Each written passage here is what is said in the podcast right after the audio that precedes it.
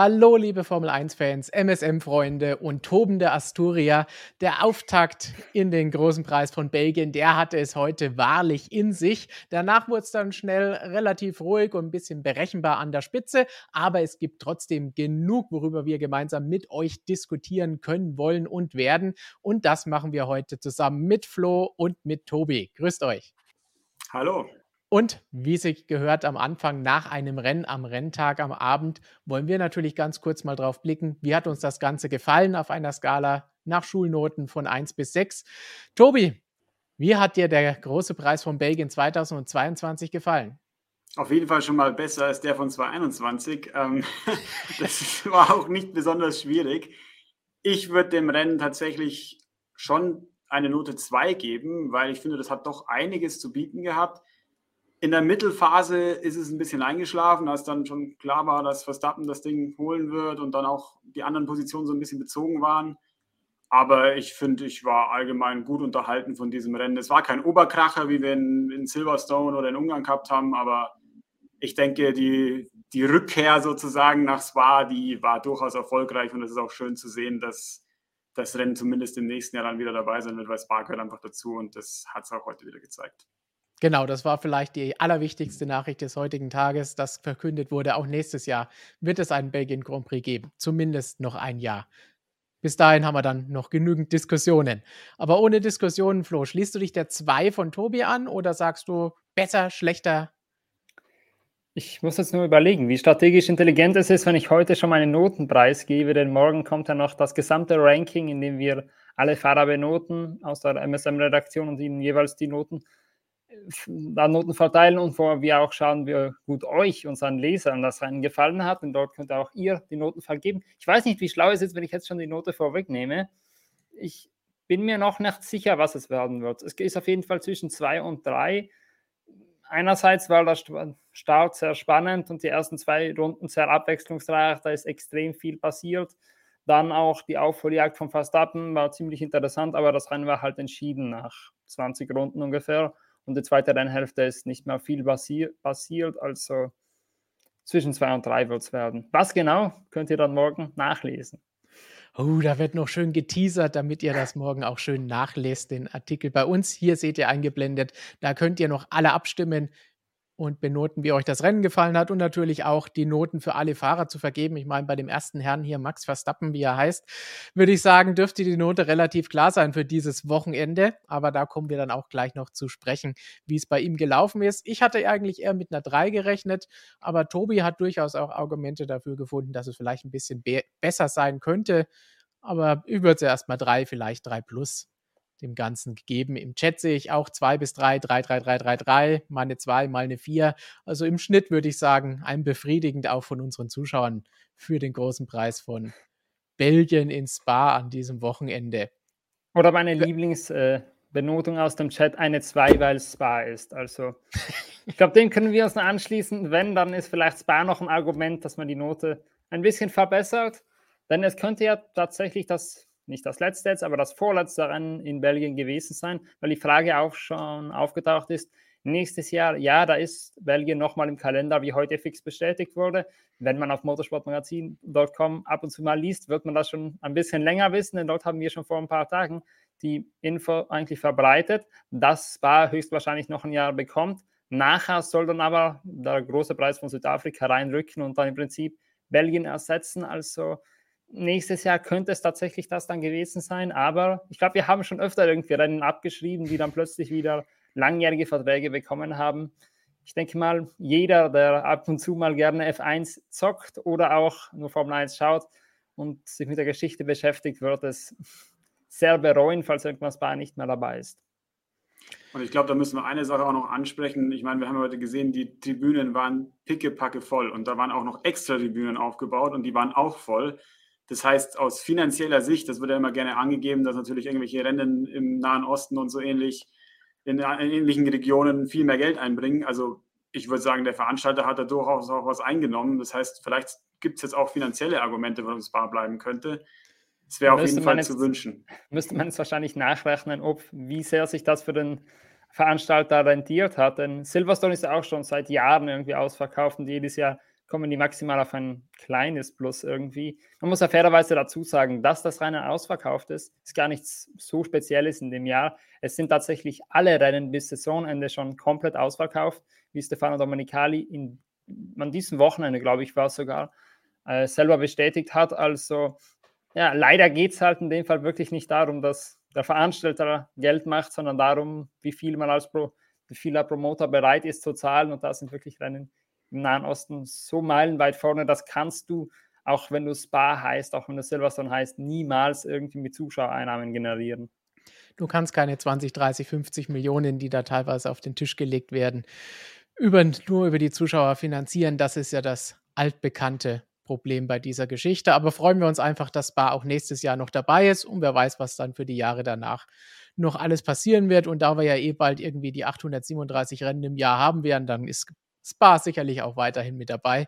Nur wir werden irgendwann Amok laufen, weil wir pausenlos Rennen haben alle zwei Tage. Gut, dann schauen wir für alle, die es vielleicht doch noch nicht mitbekommen haben oder als Erinnerung nochmal drauf, wie denn das Rennen ausgegangen ist. Denn Max Verstappen hat sein quasi Heimrennen vor sehr, sehr vielen Fans aus den Niederlanden gewonnen. Von Platz 14 werden wir auch gleich nochmal drüber sprechen.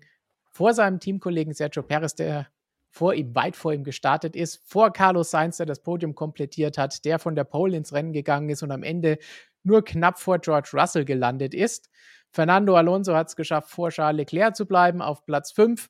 Wie das zustande gekommen ist, da werden wir definitiv noch drüber sprechen müssen, nachher, was da bei Ferrari mal wieder abgelaufen ist. Und die Top 10 werden komplettiert von Esteban Ocon, Sebastian Vettel als Achter, Pierre Gasly und Alexander Elben. Mick Schumacher ist 17. geworden und Valtteri Bottas und Lewis Hamilton haben die Zielflagge nicht gesehen. Die waren schon nach einer Runde beide draußen. Dann noch ein schneller Blick auf den WM-Stand.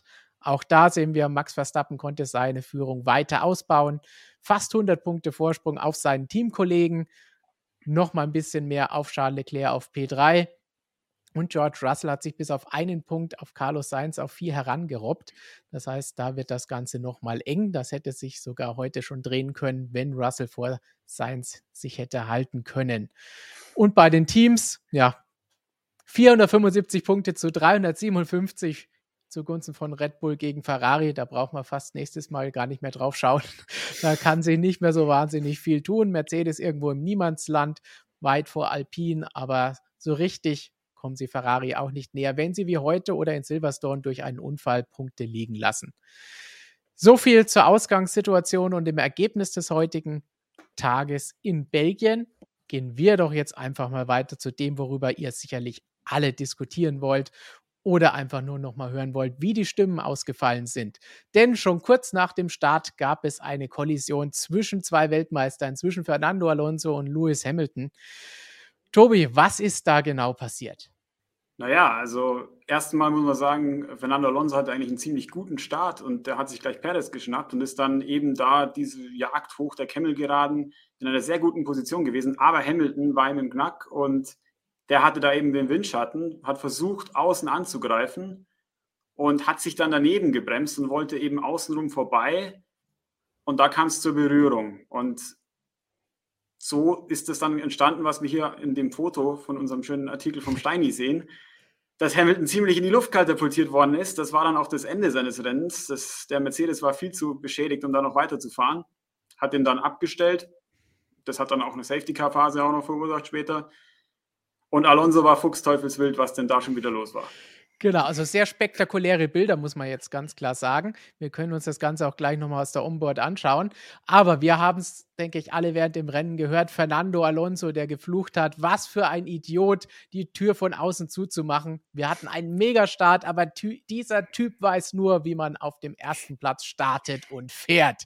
Der zweite Teil, da müssen wir, glaube ich, drüber diskutieren. Aber bleiben wir erstmal bei der Aktion selber. Flo muss schon lachen über das Zitat. Du hast es auch in, in diesem Artikel hier schön Steini lesen können. Steini hat den geschrieben, aber wir können es hier nochmal nachlesen. Genau das hat er gesagt. Und hier sehen wir die ganze Aktion nochmal. Bleiben wir erstmal bei der Aktion selbst. Naja, eigentlich eine, eine glasklare Sache eigentlich. Also hier sehen wir auch die Onboard. Hamilton hat er eingelenkt, als ob Alonso nicht da wäre oder als ob Alonso ein Auto fahren würde, das nur 30 Zentimeter breit ist, wie auch immer. Es ist 100% Hamiltons Fehler. Es hat mich sehr gewundert eigentlich, dass er dafür keine Strafe kassiert hat und vor allem auch die Stewart-Begründung hat mich ein bisschen gewundert, denn dort wurde es im Prinzip als Startunfall abgetan und es wurde gesagt, dass sehr viele Manöver dabei, also Fahrmanöver dabei gewesen wären, die in Reaktion zu anderen Autos geschehen seien auf der Strecke.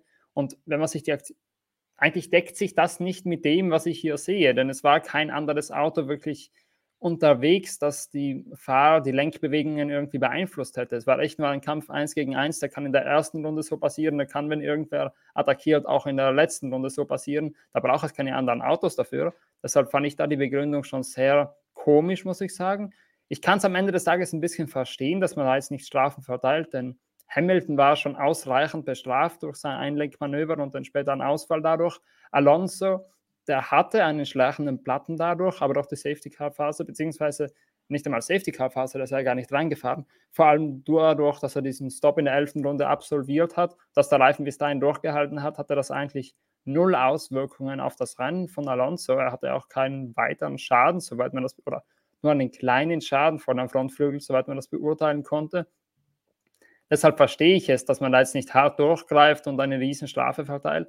Aber wenn man, ich sage mal, wenn ein Alonso ausgefallen wäre, würde ich das schon durchaus anders sehen und zumindest eine Verwarnung hätte das schon setzen können für Hamilton. Denn ein Alonso kann da gar nichts dafür. Der macht ein ganz normales Manöver, er ist da, die Kurve gehört noch nicht ihm, aber ist so Seite an Seite, also da ist es vollkommen legitim, dass er da noch drin bleibt.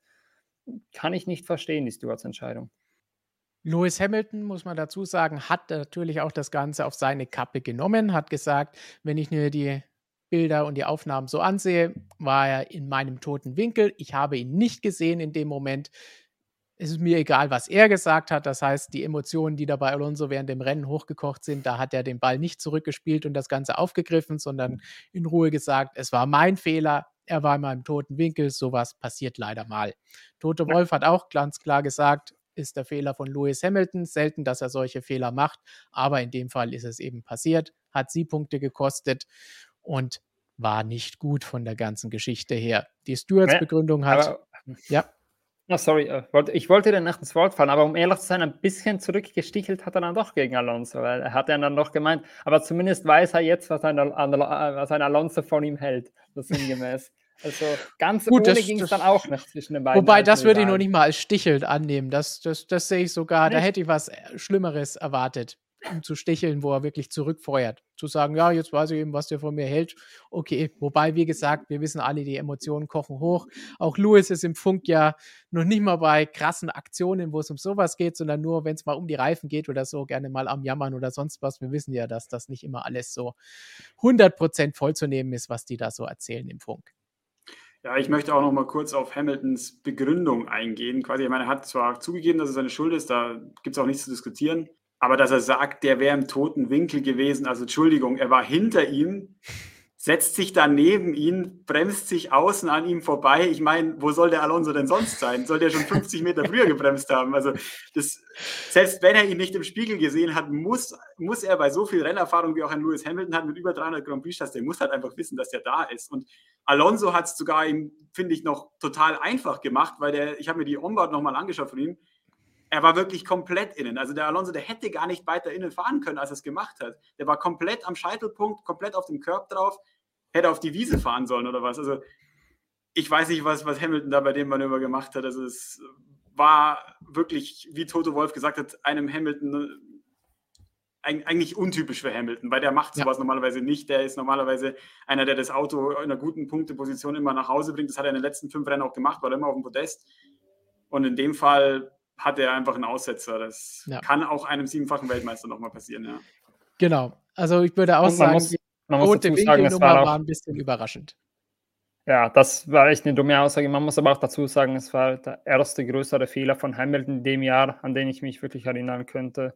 Außer man rechnet Saudi-Arabien als Fehler, aber das war einfach generell eine, eine Setup-Geschichte damals. Aber auf der Strecke war es der erste Fehler und ich finde, es kann mal passieren, aber es kann dann auch mal bestraft werden.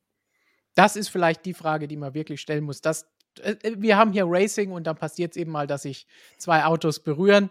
in dem Fall, ja, sah spektakulär aus, aber ist gut gegangen. Alonso konnte sogar noch weiterfahren. Also so gesehen, alles in Ordnung. Die Strafgeschichte ist das, worüber man diskutieren kann und sollte.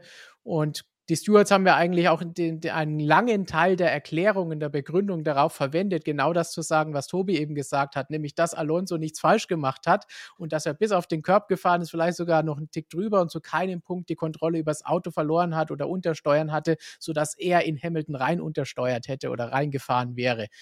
Also, ich weiß nicht genau, warum sie dann die Hamilton-Aktion mehr nur mit, ja, es war die erste Runde, wo viel Chaos ist und deswegen gibt es keine Strafe. Das heißt, auf der ersten Runde darf sich jeder berühren oder wie können wir das interpretieren? Und vor allem, da war ja kein Chaos vor denen. Ich meine, es ist nicht so, dass jetzt irgendwie Hamilton ausweichen musste, weil links irgendwer war oder weil irgendwann ein anderer Fahrer äh, noch ein Manöver gefahren hätte, dass er da irgendwie ausweichen musste. Und das ist ja die Begründung, dass man irgendwie in Reaktion zu anderen Fahrern irgendwelche Lenkbewegungen hatte. Das hatte man halt einfach gar nicht. Das war ein ganz normaler Zweikampf. Ich denke, dass du, Flo, vorhin den richtigen Punkt schon gebracht hast, dass die sich einfach gedacht haben, Hamiltons Rennen war ja dann eh ruiniert. Ich, Aber man das, muss halt. Ja, ja das muss ja eigentlich, also eigentlich sollte man ja immer nach den Regeln äh, beurteilen und da darf das eigentlich keine Rolle spielen. Da bin ich auch dann eigentlich voll dabei, dass das auch so sein sollte. Aber ich glaube, dass das einfach im Hinterkopf war und dass man deswegen den Hamilton nicht bestraft hat, weil sonst finde ich ehrlich gesagt auch keine Begründung dafür, warum Hamilton dann nicht irgendwie, keine Ahnung, drei Plätze fürs nächste Rennen oder so bekommen hat. Ich verstehe es sonst auch nicht, ehrlicherweise. Bezüglich dem Fehler, weil wir gesagt haben, hey, einmal im Jahr kann das jedem mal passieren. Der eine dreht sich halt oder Leclerc hat jetzt dieses Wochenende auch schon wieder Fehler gemacht. Das ist halt manchmal nötig und Lewis Hamilton wissen wir schon seit Jahren, dass der da immer recht fehlerlos durch die Saison kommt. Einmal oder zweimal passiert eben was. Im WM-Kampf letztes Jahr gab es öfter mal eine Kollision, aber damit hatte das jetzt wenig zu tun. Von Rumen kam da auch die Frage, warum macht Hamilton jetzt Fehler? Er war immer bedacht beim Überholen gegen den Gegner. Wird er wegen Russell nervös? Da würde ich ganz klar sagen, damit hat das gar nichts zu tun, weil das haben wir schon öfter am Anfang der Saison besprochen, dass diese interne Rivalität bei Mercedes da aktuell überhaupt keine Rolle spielt. Die müssen schauen, dass das Auto besser wird oder dass sie zumindest verstehen, warum es mal schlecht ist und mal gut ist. Und das tun sie immer noch nicht. Also genau das, was wir nach Ungarn ja schon gesagt haben hier, als wir gesagt haben, okay, beim nächsten Rennen mal schauen, ob sie dann immer noch vorne mitfahren können oder ob es dann wieder zurückgeht. Deswegen daran liegt das ganz gewiss nicht. Aber das war ja nicht der, der einzige Ärger, den es da gegeben hat für Lewis Hamilton, denn er ist hinterher auch nicht ins Medical Center gegangen, obwohl die Leuchte angegangen ist und es damit bedeutet hätte, dass er da eigentlich hingehen sollte, um sich durchchecken zu lassen, weil es doch ein recht heftiger Aufschlag war, wie man ja auch an diesem Bild durchaus erahnen kann. Ja, und das war ja genau das Witzige an der ganzen Aktion oder eben, dass er nicht ins Medical Center gegangen ist, denn er ist da zwar nicht dorthin, hat sich da ein bisschen äh, ja, hat sich geweigert. Man muss fairerweise dazu sagen, das wäre nicht das erste Mal, das machen Fahrer äh, schon öfters, dass sie nicht ins Medical Center gehen, obwohl eben diese Leuchte angeht, obwohl sie eigentlich hin sollten. Nur dieses Jahr wird mal bei solchen Dingen härter durchgegriffen, was auch gut so ist, vollkommen, weil an der Sicherheit sollte man irgendwo zurückstecken. Aber dann nachher im Interview ist er auch nochmal hergegangen und hat gesagt, ja, der Aufschlag hat schon doch ziemlich wehgetan nach dem Ganzen. Und dass er, dass er witzigerweise genau nachdem, sagt, nachdem er nicht ins Medical Center gegangen ist, hatte doch eine gewisse Ironie an sich. Also an sich muss man, glaube ich, gar nicht über, darüber diskutieren. Medical Center hat einen Grund, warum diese Leuchte angeht. Es hat einen Grund, warum man dort hingehen müsste. Denn es können immer irgendwelche nicht nachgewiesenen kleineren Verletzungen irgendwie auftreten kleine Gehirnerschütterungen oder irgend sowas. Ja. Damit ist mit allem nicht zu spaßen. Genau, also Mal deswegen. Ja, oh, Entschuldigung. Deswegen gilt natürlich auch die Aussage, das haben früher manche schon nicht gemacht. Natürlich nicht. Außerdem, die Stewards haben das natürlich auch aufgegriffen in ihrer Begründung, weil sie Hamilton verwarnt haben, was sie früher nicht gemacht haben, auch mit dem Hinweis, in Zukunft wird da vielleicht auch anders geahndet, wenn das nicht gemacht wird. Ja, und ich wollte noch erwähnen, ein Hamilton kennt ja eigentlich die Schmerzen eines Aufschlagens auf dem Boden. Äh, wenn wir uns an die Bilder aus Baku erinnern, wo es wegen dem, wegen dem Purposing war. Ja. Ähm, da gab es ja dann auch die großen Diskussionen und meiner Meinung nach auch zu Recht, ähm, ob das irgendwelche gesundheitlichen Folgen haben wird, ob das irgendwelche Langzeitfolgen haben wird. Und dann halt, wenn man da so der, der Betroffene war und dann gesagt hat, das ist aber schon gesundheitlich bedenklich und dann nicht ins Medical Center geht, nachdem auch wieder sowas passiert ist. Es ist zwar ein Unfall gewesen und kein Purposing, aber trotzdem, das kann ja auch gewaltig auf die Wirbelsäule gehen, dann macht man sich halt vermutlich nicht, nicht glaubwürdiger gerade. Es hat sich auf jeden Fall schön widersprochen, diese Aussage und die Taten oder Nicht-Taten, die dem Ganzen nicht gefolgt sind. Damit machen wir einen Schlussstrich unter Hamilton gegen Alonso, Alonso gegen Hamilton. Vielleicht noch den einen Punkt, bevor wir zu Verstappen kommen, den wir noch ansprechen sollten aus dem Alonso-Zitat während der Fahrt. Einerseits ist es die Kollision, wo wir gesagt haben, okay, klar, Hamilton Fehler und Strafe, wer hätte man durchaus aussprechen können. Aber die andere Aussage, die da so im Übermut getroffen wurde, der Typ weiß nur, wenn man vom ersten Platz startet, wie man fährt und vorne wegfährt. Das ist ein bisschen übers Ziel hinausgeschossen vom lieben Fernando. Man muss ja auch fairerweise dazu sagen, Hamilton hat sich für seine erste wirkliche Kollision mit einem anderen Fahrer in der Saison auch das allerschlechteste Opfer ausgesucht, sagen wir es mal so. mit Fernando Alonso, wo es schon genügend Geschichte zwischen den beiden gibt, die sich glaube, sie machen jetzt zwar darauf, dass sie das alles abgeschlossen haben, aber die, wie man letztes Jahr gemerkt hat, doch nicht unbedingt die besten Freunde sind nach wie vor. Und dann auch noch ist es halt ein Alonso, der generell sehr gerne motzt, auch generell sehr gerne ein bisschen schimpft am Funk und generell auch zu, sagen wir mal, etwas ausge, ausgereifteren Formulierungen greift. Also man hätte natürlich einen äh, angenehmeren Fahrer abschießen können, sagen wir es mal so. Aber Definitiv. ja, ich meine, im Endeffekt müssen wir da, glaube ich, gar nicht diskutieren. Ich glaube, das behaupten nur die ärgsten Hamilton-Hater und so weiter, dass, äh, dass er nur von 1 gewinnen könnte. Das hat er in der Vergangenheit sehr oft bewiesen, dass, er, dass das nicht der Fall ist, dass er wie in Brasilien durch ein ganzes Feld fahren kann und dann noch ein Rennen gewinnen kann, dass er es gibt noch genügend Beispiele. Mir fällt es noch Türkei ein, 2020, wo er auch das geschafft hat. Ja. Es ist halt nur dass er sehr oft von der Pole gestartet ist in seiner Karriere und das ist auch ein Qualitätsbeweis dieses Fahrers. Also ich glaube, die Aussage an sich müssen wir gar nicht genauer analysieren. das, das, ist das Gleiche wie die Leute, die das äh, Sebastian Vettel vorgeworfen haben oder wenn jemand das über Michael Schumacher sagen würde. Wer im besten Auto sitzt und Weltmeister wird, serienweise, ja, der hat halt nicht ganz so viele Aufholjagden, aber es gibt sie und wenn die dann funktionieren, dann ist das Ganze sofort ausge hebelt, was solche Diskussionen angeht. Aber er hat tatsächlich sich das falsche Opfer ausgesucht, wie du sagst, weil ich glaube, Fernando Alonso ist aktuell der mächtigste Teamchef im Fahrerlager, denn er ist noch Teamchef bei Alpine und schon Teamchef bei Aston Martin. Das heißt, der hat natürlich eigentlich jede Abstimmung gewonnen. Ich glaube, das noch würde ich streichen in dem Fall. Und ein Alonso bringt natürlich auch einfach mit diesen Funksprüchen, ob wir ihnen jetzt zustimmen oder nicht, einfach Unterhaltungswert in die Formel 1. Das ist einfach ein Alonso. Es gibt ja kaum ein Rennen, wo wir nicht irgendwas über den schreiben dürfen, was er jetzt schon wieder gesagt oder getan hat. Und er ist ja auch immer noch ein super Rennfahrer. Er ist ja nicht irgendwie irgendeiner, der nur mit solchen Sprüchen auffällt, sondern der bringt ja auch noch Leistung ist einfach ein Gewinn für die Formel 1 und von mir aus darf der fahren, bis der 50 ist, solange er sich so aufhört. Also ich, ich muss mich da als Alonso-Fan ein bisschen outen äh, im Sinne der Formel 1, dass das einfach unterhaltsam ist, was der macht. Das ist er auf jeden Fall. Sportlich sowie auch, ja, sogar im Cockpit mit seinen Aussagen, nicht nur abseits des Cockpits, abseits der Strecke mit seinen Aussagen. Gut, genug über Fernando. Der wird uns im nächsten Rennen dann gleich wieder irgendetwas liefern, über das wir sprechen können. Jetzt müssen wir lieber über den Mann sprechen, der ganz klar das Wochenende dominiert hat. Eine Machtdemonstration oder wenn man so will, fast schon eine Max-Demonstration von Max Verstappen. Ganze Wochenende überlegen, ob im Training, ob im Qualifying oder auch im Rennen von Platz 14 auf Platz 1 in zwölf Runden vorgefahren. Keiner konnte mit ihm mithalten und irgendwie weiß auch keiner, wo bei ihm diese Pace hergekommen ist an diesem Wochenende auf dieser Strecke bei diesen Bedingungen. Bedingungen oder fast schon bei unterschiedlichen Bedingungen, egal ob es wärmer oder kühler war.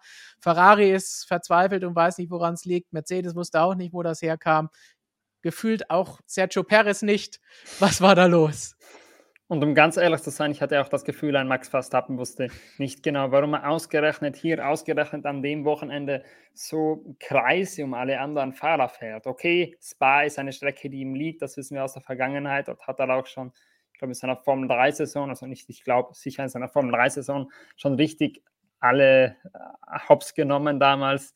Deshalb, es ist definitiv eine seiner besseren Strecken, eine seiner Lieblingsstrecken, aber das erklärt nicht, warum man einem Perez heute konstant eine Sekunde pro Runde, pro Runde oder ein bisschen weniger mitgegeben hat. Das erklärt das in keinster Weise. Was natürlich den Rest des Feldes ein bisschen erklärt, äh, ist, dass einfach Red Bull an dem Wochenende, das hat man auch an Perez gesehen, mit Abstand das beste Auto hatte. Eigentlich der einzige Fehler im System war, dass man gestern nicht auf Pole gefahren ist, aber das hat einzig und allein Sergio Perez selber und okay, ein bisschen auch die Outlet von ihm in Kombination zerschossen.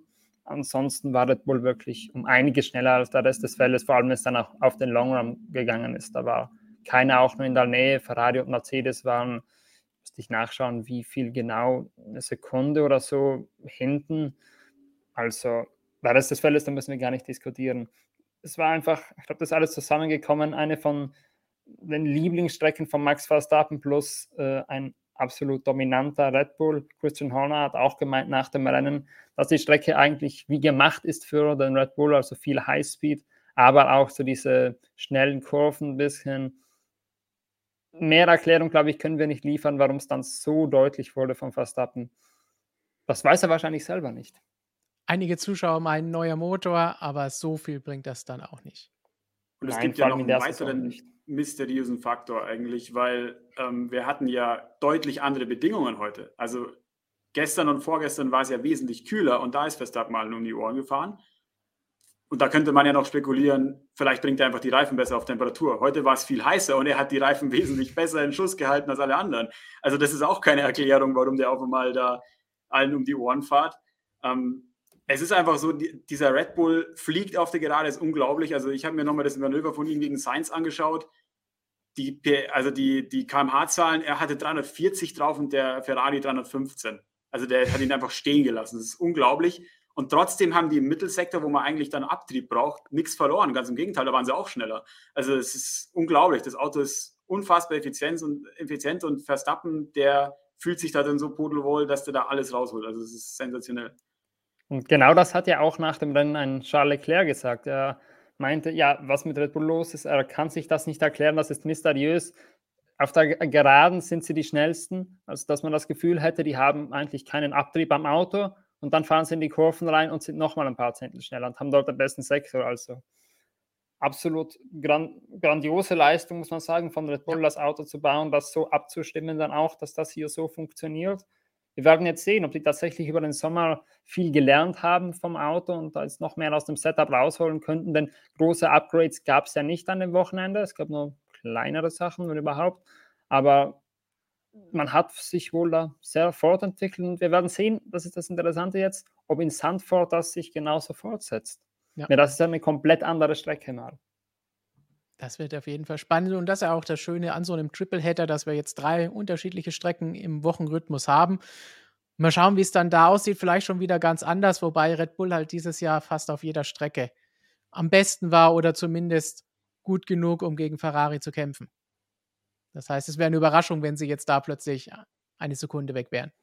Ja, ich glaube, davon geht keiner aus, aber halt, dass Ferrari wieder dran ist, dass es wieder ein Zweikampf ist oder ob Red Bull schon wieder mit den Zehnteln nur so um sich schmeißen kann, weil sie so weit vorne sind. Also das glaube ich nicht. Zumindest mit Verstappen. Ja, Sanford ist schon eine engere Strecke und da wird man mit mehr Abtrieb fahren und da funktioniert der Ferrari normalerweise besser. Also das heißt nicht, dass ja, ich jetzt nicht glaube, dass die nicht gewinnen können, Red Bull, aber ich glaube, ein bisschen enger wird es hoffentlich schon. Theoretisch ja, aber es ist halt Ungarn, hatten wir auch das Beispiel, wo auch Red Bull eigentlich am Rennsonntag das beste Team war, das schnellste Auto hatte. Deshalb müssen wir da vielleicht mal abwarten, wie das dann effektiv aussieht. Ob Ferrari mit ihren Befürchtungen, dass Red Bull nochmal einen großen Schritt gemacht hat, recht haben oder ob einfach nur Ferrari an dem Wochenende komplett nicht mitgekommen ist oder ob es einfach nur die Strecke war. Es gibt mehrere Möglichkeiten. Gut, dann warten wir da ab. Wir wissen ja, abwarten unser Lieblingsmotto.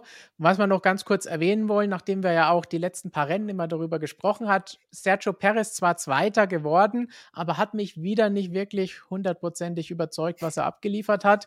Im Qualifying hätte man eigentlich mit der Pace, die das Auto mit Max Verstappen hatte, die Pole warten müssen, nicht hinter Seins landen. Und auch im Rennen sah das Ganze jetzt nicht so souverän aus. Und wie man sieht, wie Verstappen von hinten vorbei gepflügt ist, wie er noch nach ihm gestoppt hat, obwohl er mit Softreifen von weiter hinten gestartet ist und äh, Perez noch vor ihm an die Box musste. Also da hat einiges nicht so gepasst bei Perez, wie es eigentlich hätte sein sollen. Und hatte so ein bisschen die die Probleme der letzten Rennen fortgesetzt, auch wenn das natürlich von der guten Platzierung im Endergebnis mit dem Doppelsieg ein bisschen übertüncht wird. Ja, es sieht definitiv deutlich besser aus, als es war. Also Perez hat an dem Wochenende Glück, dass Red Bull so dominant war und da keine andere Konkurrenz überhaupt bestand. Perez hat ein schwaches Qualifying geliefert, er hat den Start eigentlich vermasselt, hatte dann nur pures Glück eigentlich, dass sie sich vor ihm abgeräumt haben, beziehungsweise er dann einen guten Run auf Russell hatte. Das Manöver hat er gemacht, fairerweise muss man anerkennen. Aber dass dann Hamilton und Alonso sich raushauen, dass dann gleich ein Safety Car ist, da noch die letzten Zehntel zu Sainz auch noch verloren gehen, da hat er eigentlich ein bisschen Glück mitgeholfen und ich meine, dass er gegen Sainz kein Problem hatte, war irgendwie logisch mit diesem dominanten Red Bull, aber Verstappen ja, hätte doch ein bisschen mehr dagegen halten müssen, denn wenn jemand, wie weit hinter ihm startet ist, es war Platz 14, also zwölf Plätze hinter ihm startet und dann am Ende eigentlich 17 Sekunden vor ihm ins Ziel kommt, dann weiß er schon, dass da einiges massiv falsch gelaufen ist. Und man hat es auch gesehen nach dem Rennen, dass er sehr unglücklich war. Also gerade wie ein glücklicher Zweitplatzierter hat er nicht gewirkt.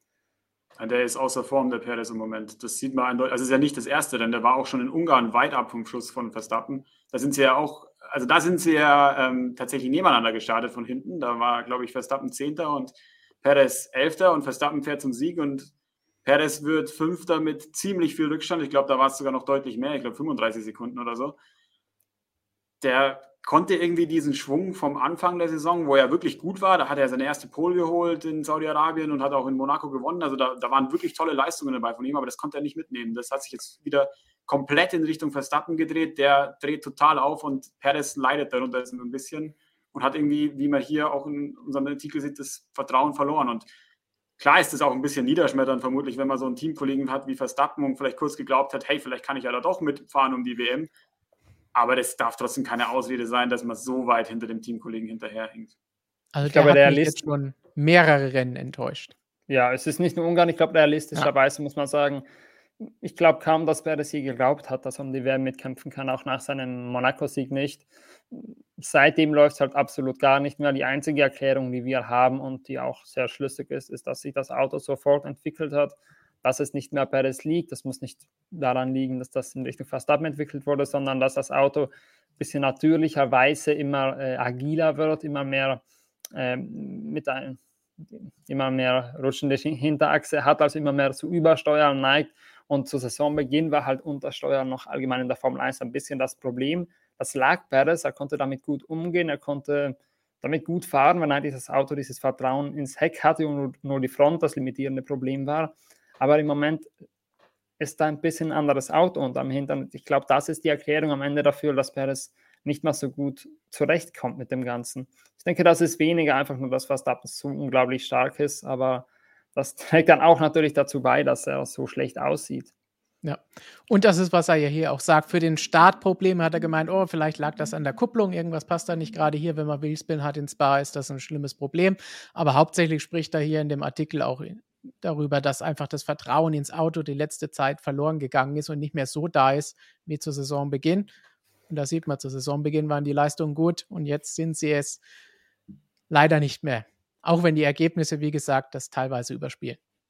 Das funktioniert nicht bei dem Team, über das wir jetzt so sprechen müssen. Da überspielen die Ergebnisse nicht das, was drumherum passiert und wie es zu diesen Ergebnissen kommt. Denn jetzt kommen wir zu Ferrari und wie heißt es so schön, wer den Schaden hat, muss für den Sport nicht sorgen. Da muss man nur mal hier bei uns in den Chat reinschauen und dann sehen wir da schon zum Beispiel von Sebastian, für die nächsten Rennen können wir wetten. Was macht Ferrari diesmal falsch? Strategie, Technik oder Fahrfehl Fahrerfehler? Andere Optionen sind mittlerweile ausgeschlossen oder von Sunny, was wäre denn ein, ein Grand Prix ohne Dinge, die nur Ferrari macht? Genau, kein echter Grand Prix. Und Space Jesus fragt, die Ferrari-Strategen haben dann zum Schluss ja noch einmal ihre Stärke bewiesen. Wie gesagt, wenn es einmal schlecht läuft, dann kriegt man es im Internet natürlich nochmal doppelt auf den Deckel. Carlos Sainz ist gerade noch so Dritter geworden. Während dem Rennen haben sie bei Charles Leclerc im Funk schon aufgegeben und gesagt, ja, wir visieren nur noch Platz 5 an. Wir versuchen gar nicht mehr George Russell irgendwie einzuholen und zu schlagen. Das war ja auch schon irgendwie so eine Bankrotterklärung für das Ganze und die Pace des Ferrari an diesem Wochenende. Ja, und am Ende ist es dann nur Platz 6 geworden, weil der Versuch, da noch irgendwas rauszuholen, am Ende ganz in die Hose gegangen ist mit Pit Late Speeding. Also ja, man muss ja fairerweise dazu sagen, mehr als Platz 5 war nie drin. Mercedes war heute im Rennen ziemlich schnell. Man hat auch gesehen, Russell hat Leclerc auch auf der Strecke überholt. Also alles, ich sage mal, wenn sie gesagt hätten, unsere Zielplatzierung ist Rang 4, würden wir uns noch viel mehr über sie lustig machen, weil das einfach äh, bei keinen Umständen machbar gewesen wäre. Also ich glaube, mehr als Platz 5 war heute nicht möglich. Und dann am Ende ja diese, diese ich, ich nenne es mal Strategie, die, die so schief ging. Äh, man hatte, äh, wir haben es im Live-Timing eigentlich gesehen, man hatte gerade so knapp diese 20 Sekunden rausgefahren, die man braucht, um den Boxenstopp zu erledigen. Und dann dachten wir schon, oh, das könnte knapp werden. Das könnte echt knapp werden. Und dann ist er gerade noch vor Alonso rausgekommen, wurde eben von ihm auf der Strecke geschnappt. Also an sich war die Strategie schon mal extrem riskant. Ich glaube, man hat damit kalkuliert, dass man Alonso hinter sich halten kann oder dass man den noch auf dieser einen Runde holt. In dem Fall müsste man ihnen ja gratulieren. Da hatten sie riskiert und gewonnen mit dem Ganzen. An sich mit der Strategie selbst hat man ja auch nichts verloren, denn man hat Platz 5 auf der Strecke doch noch geholt am Ende. Man hatte nur, das auf der letzten Runde war das Überholmanöver, nicht mehr genügend Zeit, um die schnellste Runde zu fahren. Also im Prinzip hat man da gar nichts verloren. Im Endeffekt muss man aber auch sagen, muss man das riskieren? Muss man da jetzt wirklich den noch zum Schluss reinholen, wenn irgendwas beim Boxenstopp falsch läuft, verliert man Platz 5? Oder eben, wenn, wenn es, wie es dann passiert ist, ein, na Fehler war es jetzt nicht unbedingt von Leclerc, aber wenn ein äh, Bitline Speeding reinkommt. Das Bitline Speeding selber, das haben wir in einem anderen Artikel ganz schön beschrieben, das war nicht einmal der Fehler von Leclerc. Jedenfalls ist das die Arbeitstheorie, von der man bei Ferrari ausgeht. Denn Leclerc selber meinte ja, es war sein Fehler, er ist ein bisschen zu schnell reingefahren, aber im Endeffekt könnte es daran gelegen haben, dass eben durch äh, etwas, das im Grill war, möglicherweise das Abreißvisier von Max Verstappen, geht man jedenfalls davon aus im ersten Moment bei Ferrari, äh, dass das eben im Grill gelandet ist, äh, nicht im Grill, was sage ich denn Grill, in der Kühlung gelandet ist und dadurch äh, ein Sensor überhitzt hat und dadurch kam es eben dazu, dass der Bitline Speed Limiter nicht mehr richtig funktioniert hat, so wie soweit das Ferrari erklärt hat und genau deshalb sind die da zu schnell durchgefahren. An sich kein Leclerc-Fehler, man hätte trotzdem Platz 5 holen können, wenn man es nicht unbedingt riskiert. Und ich muss ehrlicherweise sagen, ich hätte da als Ferrari auch nicht unbedingt was riskiert. Aber ist, da ist es schwer, jetzt einen Schuldigen ausfindig zu machen. Außer Max Verstappen, der das Abreißvisier reinschmeißt, aber der kann halt auch gar nichts dafür. der kann definitiv nichts dafür. Äh, ich muss ehrlich sagen, jetzt mal eine Lanze für Ferrari brechen und sagen, dass sie das zumindest probieren, um diesen einen Punkt noch irgendwie zu holen, weil sie die Hoffnung haben, vielleicht kann das ja doch noch irgendwie in der WM zu diesem Wunder führen im letzten Rennen, dass dieser eine Punkt irgendwie hilft, was völlig unrealistisch ist aktuell, wenn wir uns die Situation anschauen und den Punktestand. Aber trotzdem, dass man das probiert, das zeigt zumindest da, da haben sie nicht aufgegeben, sondern sie probieren alles, was möglich ist. Okay, in dem Fall ist es schief gegangen und sie stehen jetzt wie die Deppen da und kriegen einen, nochmal einen auf den Deckel, was schlecht ist, weil sie schon die letzten paar Rennen immer bekommen haben. Aber ich finde gut, dass sie es probiert haben. Da würde ich dir zustimmen. Und gleichzeitig würde ich aber auch wieder dagegen sagen, dass es halt wirklich wieder mal ein Beweis dessen ist, wo Ferrari diese WM verliert. Weil sie einfach nicht irgendwie das schlecht, gut, jetzt in Spa hatten sie tatsächlich das schlechtere Auto. Okay, klammern wir das mal aus. Aber in der bisherigen Saison war dieser Ferrari von der reinen Pace her auf Augenhöhe mit Red Bull, an manchen Rennstrecken sogar schneller. Und Ferrari ist einfach im operativen Geschäft an der Rennstrecke einfach, das muss man ganz klar sagen, eine Klasse schlechter als Red Bull. Ähm, das hat auch schon in, bei dem Wochenende ist auch schon wieder am, am, Freitag angefangen. Wir haben darüber geredet. Verstappen fährt raus. Die haben sofort ein Setup. Das Ding fliegt äh, um den Kurs und Verstappen fühlt sich wohl.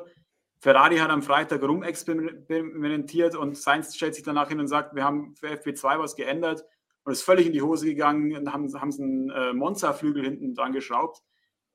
Damit sind sie nicht schneller auf den Geraden geworden, aber im zweiten Sektor haben sie dann Zeit verloren. Also ähm, da ist einiges an Unsicherheit bei Ferrari dabei. Das ist bei Weitem nicht so souverän wie bei Red Bull in jeglicher Hinsicht und da muss Ferrari dran arbeiten, weil man muss ja sagen, die technische Abteilung bei Ferrari, die hat dieses Jahr einen super Job gemacht. Ich meine, wo waren die letztes Jahr? Da waren die weit weg davon, aus eigener Kraft Siege zu feiern. Aber die Operationen an der Strecke, da müssen sie sich zu Recht Kritik gefallen lassen, auch wenn sie manchmal ein bisschen überzogen ist. Und auch dieses Mal, ich meine, am Ende verlieren sie zwei Punkte dadurch, okay, kann passieren und wie gesagt, sie waren mutig, aber das summiert sich halt dann alles über den, über den Verlauf der Saison und das ist, glaube ich, einfach das, wo Ferrari konstant einfach nicht an Red Bull rankommt. Korrekt. Da haben wir auch schon öfter drüber gesprochen, auch als es darum ging, dass viel Kritik an Mattia Binotto als Teamchef kam, wo wir gesagt haben, hey, er hat sie erstmal dahin gebracht, dass die Leistung des Autos so ist, dass sie Rennen gewinnen können. Allerdings haben sich halt noch andere Fehler eingeschlichen, die jetzt da sind. Die müssen sie abstellen und dann beweisen, dass sie damit auch die Leistung bringen können, zu der sie in der Lage sind. Bis dahin gibt es aber wahrscheinlich noch den ein oder andere Kritik und Spott, wie auch von Mesut. Vielen Dank für den Superchat. Er sagt, sie holen Leclerc gegen seinen Willen. In Klammern, er wollte nicht, weil zu riskant. Und weder die schnellste Runde noch Platz 5 können sie halten. Mein Ferrari-Höhepunkt dieses Wochenendes für ihn. Ja, also wie schon vorhin gesagt, ich bin da voll einer Meinung mit ihm. Ich finde, das war zu riskant, am Ende noch reinzugehen. Denn was kann man gewinnen? Man kann einen Punkt dadurch gewinnen, wenn alles richtig läuft und auch die Runde passt. Und man kann zwei Punkte damit verlieren. Im Endeffekt hat man die zwei Punkte verloren. Allein in dieser Risikoabwägung würde ich sagen, eins gegen zwei würde, hätte ich es eher nicht gemacht. Was ich mich da halt immer frage, ist, wann kommt da mal der Punkt, wo irgendwie so ein bisschen ein Bruch zwischen den Fahrern und den Strategen entsteht? Also das, wir hatten ja auch schon diese Situation mit Sainz in Frankreich, wo er äh, reingeholt wurde, obwohl er gerade auf der Strecke den Konkurrenten überholt hat und vielleicht noch aufs Podest hätte fahren können. Und irgendwann, da muss man sich so vorstellen, ich meine, diese Rennfahrer, die, die wollen ja das beste Ergebnis raus und die sitzen in ihrem Auto und sehen, hey, Moment mal, also was die mir jetzt da gerade funken, da, ich habe meine Zweifel, ob das funktioniert irgendwann kommt vielleicht der Punkt, wo die sagen, ich bleibe jetzt einfach draußen, ich mache das nicht. Und was das dann mit dem Team auch wieder macht, schwierig. Also es, es ist ja in beiderlei Hinsichten blöd. Einerseits ist es für den Fahrer blöd, weil er sich denkt, ich verliere Positionen, vielleicht, vielleicht was Falsches macht. Andererseits natürlich auch blöd, weil man möchte natürlich zeigen, dass man seinem Team Vertrauen schenkt und, und äh, zeigen, dass man gut zusammenarbeitet. Also es ist so oder so schwierig. Ich glaube ganz ehrlich, wenn es einen Bruch gegeben hat irgendwann, dann war er mit Leclerc in Ungarn. Und diesen Eindruck hatte ich heute auch mit diesen langen Diskussionen, wo man mit ihm ewig die Strategie ausdiskutiert hat. So, okay, so lange war es jetzt nicht, aber doch eine Zeit lang, dass man hin und her gefunkt hat, ja, welche Reifen willst du und so weiter. Da hat man schon das Gefühl, man müsste sowas definitiv nicht machen, wenn das Vertrauen noch da wäre. Und vor allem bei Leclerc habe ich das Gefühl, ist das schon ein bisschen verloren gegangen jetzt seit Ungarn bei Sainz weiß ich nicht so genau. Bei Ferrari hat man das heute eigentlich so gut äh, argumentiert, dass man gesagt hat, ja, warum hat man es heute so ausführlich diskutiert? Das lag daran, dass man absolut keine Gegner im Rennen hatte, also keiner, der da irgendwie reagieren konnte. Deshalb, deshalb konnte man irgendwie selber schauen, welche Strategie für sie so am besten passt und dass man da lieber das unter sich ausdiskutieren konnte, war natürlich jetzt eine sehr willkommene Ausrede, aber ich sage mal, wenn das Vertrauen mit den Ingenieuren da ist, oder mit den Ingenieuren sage ich, mit der Strategieabteilung da ist, dann brauchst du das nicht. Und ich sehe es da schon ein bisschen angeschlagen an. Es war auf Aber jeden Fall auffällig, vor allen Dingen, dass sie immer wieder gefragt, gesagt haben: Frage, Frage, Frage, gib uns deine Antwort, welche Reifen willst du haben? Was aber noch nie mal bedeuten muss, wenn man böse ist, dass er die dann auch bekommt, wie wir gestern im Qualifying gesehen haben. Ja, also ich glaube im Endeffekt, heute wollte man es vielleicht ein bisschen auch Leclerc selber beweisen, dass wir hören ja auf dich. Wir hören ja auf dich, wenn du uns das sagst, aber ja, irgendwo ist das schon ein bisschen was im Argen, aber im Endeffekt muss man halt sagen, am Ende des Tages, auch wenn ein Fahrer was aus dem Cockpit funkt, heißt ja nicht, dass der da irgendwie die Übersicht hat. Das heißt in erster Linie mal, dass er hat ja nie so viel Übersicht wie ein Team von außen. Er kann höchstens einen Glückstreffer landen, wenn er dem Team widerspricht. Also am Ende muss er trotzdem das tun, was die Strategieabteilung sagt. Und wenn dann der Fahrer entscheidet, draußen zu bleiben und nicht auf seine Strategen zu hören, da kann man an den Lando Norris fragen, was dann durchaus passieren kann. Das funktioniert vielleicht mal bei Mischbedingungen, wenn es abtrocknet oder mehr oder weniger regnet, dass der Fahrer besser entscheiden kann, wie sind die Bedingungen, welche Reifen sind richtig oder ja. bleibe ich noch draußen oder nicht. Wenn das aber falsch macht, dann ist es wie bei Lando Norris in Russland und dann sieht es auch nicht gut aus. Genau, ich glaube, das funktioniert nur echt in der Situation, die du gerade beschrieben hast, oder wenn man daheim sitzt, F1 2022 ist ja das neueste Spiel, zockt und irgendwie sieht, dass dich das Team aus Gründen, dass du nicht verstehst, in der letzten Runde aufgrund von Updown den Reifen reinholen will oder irgend so einen Spaß, hatte ich schon zur Genüge bei älteren Ausgaben dieses Spiels.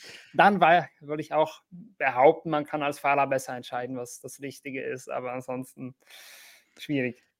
Ansonsten definitiv schwierig. Dann haken wir für heute Ferrari ab, aber das gibt uns definitiv die nächsten Tage und spätestens dann in Zandvoort wahrscheinlich wieder jede Menge weiteren Diskussionsstoff. Aber Tobi, du wirst unbedingt noch ein Thema ansprechen. Was haben wir sonst noch so von diesem Wochenende, über das wir sprechen müssen, das wir mitnehmen, das uns aufgefallen ist? Ja, ich finde, Sebastian Vettel hat unfreiwillig für eine wunderschöne Szene gesorgt, die äh, mir sofort, also bei mir haben sofort alle Alarmglocken geläutet, das kenne ich doch schon.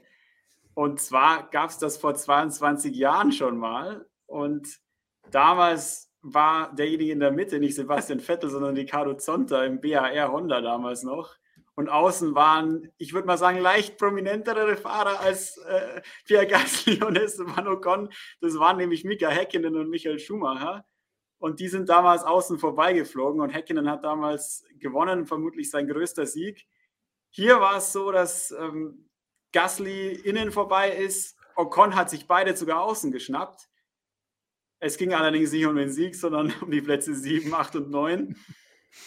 Und das ist ganz witzig, weil Vettel danach zugegeben hat, dass er diese, wie ich finde, doch lustige und spektakuläre Aktion eigentlich unfreiwillig äh, hervorgerufen hat weil er hat den Gasly zu früh überholt. Das hört sich erstmal komisch an, aber er ist vorbeigegangen, wo er quasi noch kein DRS bekommen hätte.